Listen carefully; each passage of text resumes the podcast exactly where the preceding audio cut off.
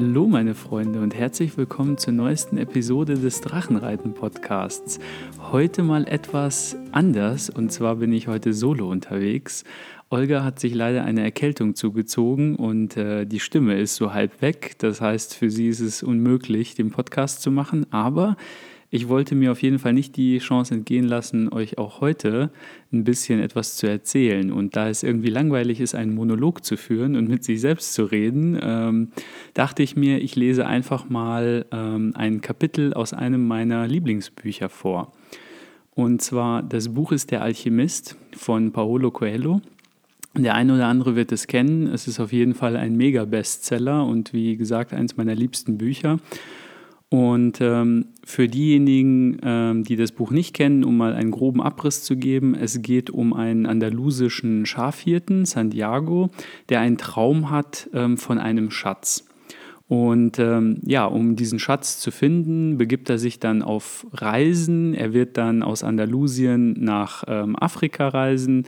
Ähm, er wird die ägyptischen Pyramiden aufsuchen. Er erlebt ähm, alle möglichen Abenteuer. Er trifft auf verschiedene Menschen und ähm, ja, letztendlich ist der Schatz, äh, okay, ich will nicht zu viel verraten, aber ähm, wie so oft im Leben, es ist nicht das, was man sich davon erhofft oder was man sich erträumt. Und vielleicht kurz vorher noch, also er ist ein Schafhirte und ähm, das, obwohl sein Vater sich eigentlich für ihn gewünscht hätte, dass er ein Priester ist und äh, oder wird und dem hat er sich halt ähm, widersetzt. Und ähm, ich lese jetzt einfach mal ähm, ein Kapitel vor. Bei mir im E-Book ist das irgendwie das Kapitel 10. Ähm, weiß nicht, ob das in einem richtigen Buch in der Papierform auch so ist, aber ich lese jetzt einfach mal den Abschnitt vor. Also viel Spaß euch dabei. Ich bin der König von Salem, hatte der Alte behauptet. Wieso unterhält sich ein König mit einem einfachen Hirten? fragte der Jüngling beschämt und verwundert. Dafür gibt es mehrere Gründe, aber der Hauptgrund liegt darin, dass du es geschafft hast, deinem persönlichen Lebensweg zu folgen. Der Jüngling wusste nicht, was ein persönlicher Lebensweg war. Es ist das, was du schon immer gerne machen wolltest. Alle Menschen wissen zu Beginn ihrer Jugendzeit, welches ihre innere Bestimmung ist. In diesem Lebensabschnitt ist alles so einfach und sie haben keine Angst, alles zu erträumen und sich zu wünschen, was sie in ihrem Leben gerne machen würden. Indessen, während die Zeit vergeht, versucht man uns eine mysteriöse Kraft davon zu überzeugen, dass es unmöglich sei, den persönlichen Lebensweg zu verwirklichen. Was der Alte da sagt, ergibt nicht viel Sinn für den Jüngling. Aber er wollte wissen, was die mysteriösen Kräfte waren. Die Tochter des Händlers würde Augen machen. Das sind die Kräfte, die uns schlecht erscheinen, aber in Wirklichkeit helfen sie dir, deinen persönlichen Lebensplan zu erfüllen. Sie entwickeln deinen Geist und deinen Willen, denn es gibt eine große Wahrheit auf diesem Planeten.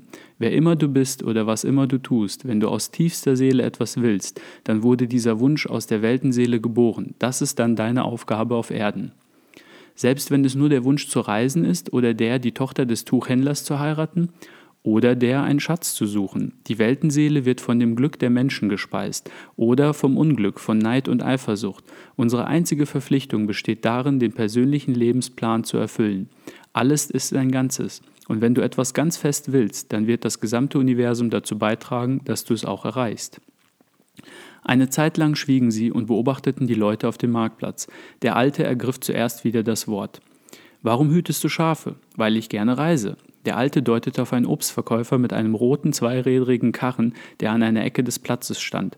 Dieser Obstverkäufer wollte als kleiner Junge auch immer reisen, aber er zog es vor, einen kleinen Obstwagen zu kaufen, um einige Jahre Geld zu verdienen und zu sparen. Wenn er alt ist, wird er einen Monat in Afrika verbringen.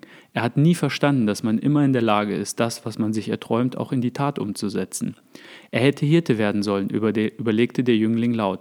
Er hat sogar daran gedacht, sagte der Alte. Aber die Obstverkäufer sind geachteter als die Hirten. Sie haben ein Haus, während die Hirten im Freien übernachten. Die Leute verheiraten ihre Töchter lieber mit einem Obstverkäufer als mit einem Hirten. Der Jüngling fühlte einen Stich im Herzen, als er an die Tochter des Händlers denken musste. Sicherlich gibt es in ihrer Stadt auch einen Obstverkäufer. Schließlich wird es für die Menschen wichtiger, was andere Leute über Obstverkäufer und über Hirten denken, als ihre innere Bestimmung zu erfüllen. Daraufhin blätterte der Alte in dem Buch und las ein wenig darin. Der junge Mann wartete ein Weilchen, um ihn dann zu unterbrechen, wie er selber unterbrochen worden war. Warum erzählt ihr mir diese Dinge? Weil auch du deiner inneren Bestimmung zu folgen versuchst und nun kurz vor dem Aufgeben stehst. Und erscheint ihr immer in kritischen Momenten? Zwar nicht immer in dieser Form, aber irgendwie tauche ich immer auf. Manchmal erscheine ich in Form eines guten Ausweges, einer guten Idee, ein andermal in einem entscheidenden Moment erleichtere ich die Dinge und so weiter, aber die Mehrheit der Menschen bemerkt es nicht.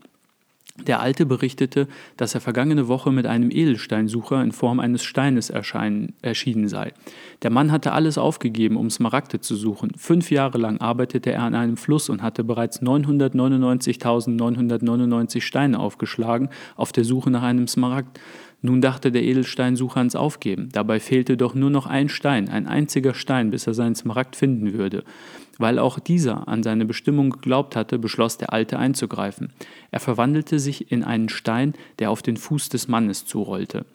Dieser aber warf mit der ganzen Wut und Verzweiflung seiner fünf verlorenen Jahre den Stein weit von sich. Er schleuderte ihn mit solcher Gewalt, dass er auf einen anderen Stein aufschlug, der davon zerbarst und den, schönsten Smaragd der Welt in seinem Inneren offenbarte. Die Menschen erkennen schon sehr früh ihren Lebensplan, bemerkte der Alte mit Bitterkeit. Vielleicht geben sie ihn gerade deswegen dann auch so früh wieder auf, aber so ist es nun mal. Da erinnerte sich der Jüngling, dass die Unterhaltung mit dem verborgenen Schatz begonnen hatte. Schätze werden vom Strom an die Oberfläche getragen und wieder unter den Wassern begraben, sagte der Alte. Wenn du etwas über deinen Schatz erfahren willst, dann musst du mir den zehnten Teil deiner Schafe geben. Möchtet ihr nicht lieber den zehnten, äh, den, äh, ein Zehntel des Schatzes haben? Nun war der Alte enttäuscht. Wenn du versprichst, was du noch gar nicht hast, dann wirst du den Willen verlieren, es zu erreichen. Daraufhin gestand der Jüngling, dass er der Zigeunerin bereits ein Zehntel versprochen hatte. Ja, die Zigeuner sind schlau, sagte der Alte. Immerhin ist es gut, wenn du lernst, dass alles im Leben seinen Preis hat. Das ist es, was wir Krieger des Lichts vermitteln wollen. Der Alte gab dem Jüngling das Buch zurück.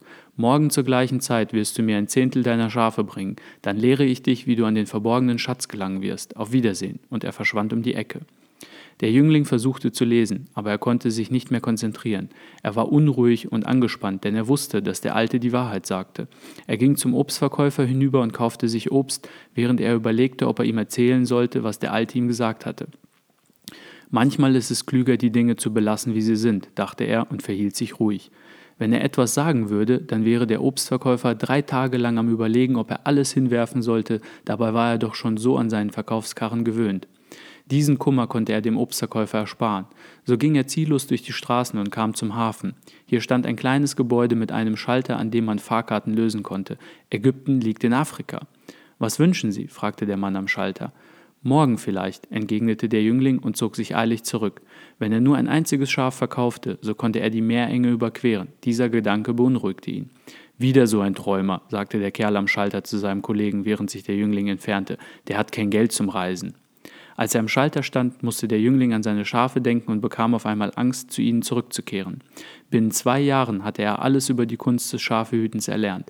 Er konnte scheren, die trächtigen Tiere versorgen, die Schafe vor den Wölfen beschützen. Auch kannte er inzwischen alle Weideplätze Andalusiens, er kannte den richtigen An- und Verkaufspreis eines jeden Tieres. Nun schlug er den längsten Weg ein, um zum Stall seines Freundes zurückzukehren. Auch, dieser, auch diese Stadt hatte eine Burg, und so entschied er, die Steinrampe hinaufzugehen und sich auf die Brüstung zu setzen. Von dort oben konnte er Afrika sehen. Irgendwann hatte man ihm erklärt, dass über diesen Weg die Mauren eingedrungen waren, die während so vieler Jahre fast ganz Spanien besetzt hielten. Der Jüngling verabscheute die Mauren, schließlich hatten sie die Zigeuner mitgebracht. Von da oben konnte er auch beinahe die ganze Stadt überblicken, einschließlich des Platzes, wo er sich mit dem Alten unterhalten hatte. Verflucht sei die Stunde, in der mir der Alte begegnet ist dachte er verzweifelt. Er hatte ja nur die Traumdeuterin aufsuchen wollen. Weder sie noch der Alte hatten berücksichtigt, dass er ein Schäfer war. Beide waren sie wohl recht einsame Personen, die nicht mehr ins Leben glaubten und nicht verstanden, dass ein Hirte an seinen Schafen hängt. Er kannte die Eigenarten jedes einzelnen Tieres. Er wusste, welches hinkte, welches in zwei Monaten niederkommen würde und welches das faulste war. Er wusste auch, wie man sie scherte und wie man sie schlachtete. Wenn er sie verließ, so würden sie leiden. Ein leichter Wind kam auf. Er kannte diesen Wind, die Leute nannten ihn den Wind der Levante, weil mit diesem Wind Horden von Ungläubigen aus dem Orient gekommen waren. Bevor er Tarifa kannte, hatte er sich nie vorstellen können, dass die Mauren so nahe waren. Das bedeutete auch eine große Gefahr, die Mauren könnten jederzeit wieder angreifen. Der Wind begann stärker zu blasen. Ich stehe zwischen den Schafen und dem Schatz, dachte der Jüngling. Nun musste er sich zwischen etwas Vertrautem und etwas, was er gerne besitzen würde, entscheiden. Da gab es auch noch das Mädchen, aber sie war nicht so wichtig wie die Schafe, weil sie nicht auf ihn angewiesen war. Vielleicht würde sie sich seiner nicht mal mehr erinnern. Jedenfalls war er sicher, dass, wenn er in zwei Tagen nicht erschien, sie es nicht einmal bemerken würde. Für sie war ein Tag wie der andere, und wenn alle Tage gleich sind, dann bemerkt man auch nicht mehr die guten Dinge, die einem im Leben widerfahren. Ich bin von meinem Vater, meiner Mutter und der Burg in meiner Heimatstadt fortgegangen. Sie haben sich daran gewöhnt, genauso wie ich mich daran gewöhnt habe. Also werden sich die Schafe auch an meine Abwesenheit gewöhnen, überlegte er. Von hier oben konnte er den Platz gut überblicken. Der Obstverkäufer verkaufte noch immer sein Obst. Ein junges Pärchen nahm auf der Bank Platz, wo er sich mit dem Alten unterhalten hatte und tauschte einen langen Kuss. Ja, der Obstverkäufer, sagte er vor sich hin, ohne jedoch den Satz zu beenden, da der Levante-Wind nun stärker blies und er ihn auf dem Gesicht spürte. Er brachte zwar die Mauren, aber er brachte auch den Duft der Wüste und, den, und der verschleierten Frauen. Er brachte den Schweiß und die Träume von Männern, die eines Tages ins Unbekannte aufgebrochen waren, auf der Suche nach Gold, nach Abenteuern und den Pyramiden. Der Jüngling begann, den Wind um seine Freiheit zu beneiden und merkte, dass er genauso frei sein könnte. Nichts hinderte ihn daran, außer er selbst. Die Schafe, die Tochter des Händlers, die Weiden von Andalusien waren alle nur einzelne Schritte auf seinem persönlichen Lebensweg gewesen.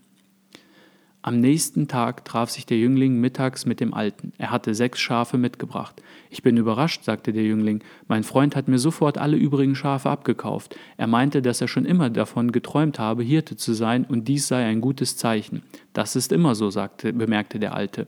Wir nennen es das günstige Prinzip.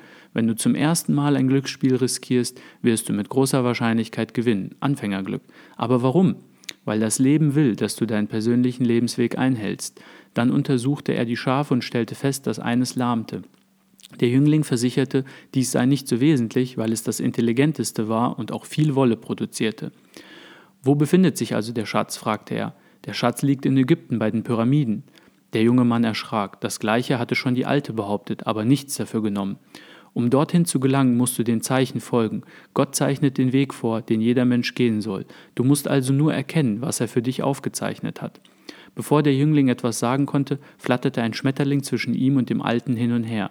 Da musste er an seinen Großvater denken. Als er noch ein Kind war, hatte ihm der Großvater erzählt, dass Schmetterlinge Glück bringen, wie Grillen, vier, vierblättriger Klee und Hufeisen.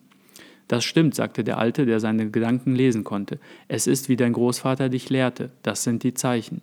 Dann öffnete er den Mantel, der seine Brust verdeckte, und der Jüngling war beeindruckt von dem, was er sah, und erinnerte sich an das Leuchten, das er am vorigen Tag bemerkt hatte. Der Alte hatte einen Brustpanzer aus purem Gold, bedeckt mit bunten Edelsteinen. Er musste tatsächlich ein König sein. Wahrscheinlich war er nur in den Mantel gehüllt, um den Räubern zu entkommen. Nimm, sagte der Alte und entnahm aus der Mitte des goldenen Brustpanzers einen weißen und einen schwarzen Stein. Sie heißen Urim und Tumim. Der schwarze bedeutet Ja und der weiße Nein. Wenn du also die Zeichen nicht selber erkennen kannst, werden sie dir nützlich sein. Stelle immer eine objektive Frage. Aber auf jeden Fall ist es besser, wenn du deine Entscheidungen selber fällst. Dass der Schatz bei den Pyramiden liegt, wusstest du bereits, aber du musstest sechs Schafe einbüßen, weil ich dir half, eine Entscheidung zu treffen. Der Jüngling verstaute die Steine in seinem Rucksack. In Zukunft würde er seine eigenen Entscheidungen treffen. Vergiss nie, dass alles ein Ganzes ist. Vergiss die Sprache der Zeichen nicht und vor allem vergiss nicht, deinen persönlichen Lebensweg zu Ende zu gehen. Bevor wir uns trennen, möchte ich dir aber noch eine Geschichte erzählen. Eines Tages schickte ein Kaufmann seinen Sohn zu dem größten Weisen weit und breit, um ihm das Geheimnis des Glücks beizubringen. Der Jüngling wanderte 40 Tage durch die Wüste, bis er schließlich an ein prachtvolles Schloss kam, das oben auf einem Berg lag. Dort wohnte der Weise, den er aufsuchen sollte. Anstatt nun einen Heiligen vorzufinden, kam der Jüngling in einen Raum, in welchem große Betriebsamkeit herrschte. Händler kamen und gingen, Leute standen in den Ecken und unterhielten sich, eine kleine Musikkapelle spielte sanfte Melodien und es gab eine festliche Tafel mit allen Köstlichkeiten dieser Gegend. Der Weise unterhielt sich mit jedem Einzelnen, und der Jüngling musste zwei volle Stunden warten, bis er an der Reihe war. Der Weise hörte sich aufmerksam seine Geschichte an, sagte jedoch, er habe im Moment keine Zeit, ihm das Geheimnis des Glücks zu erklären. Er empfahl ihm, sich im Palast umzusehen und in zwei Stunden wiederzukommen. Aber ich möchte dich um einen Gefallen bitten, fügte der Weise hinzu und überreichte dem Jüngling einen Teelöffel, auf den er zwei Öltropfen träufelte. Während du dich hier umsiehst, halte den Löffel, ohne dabei das Öl auszuschütten. Der Jüngling stieg Trepp auf und Trepp ab, ohne den Blick von dem Löffel zu lösen. Nach zwei Stunden erschien er wieder vor dem Weisen.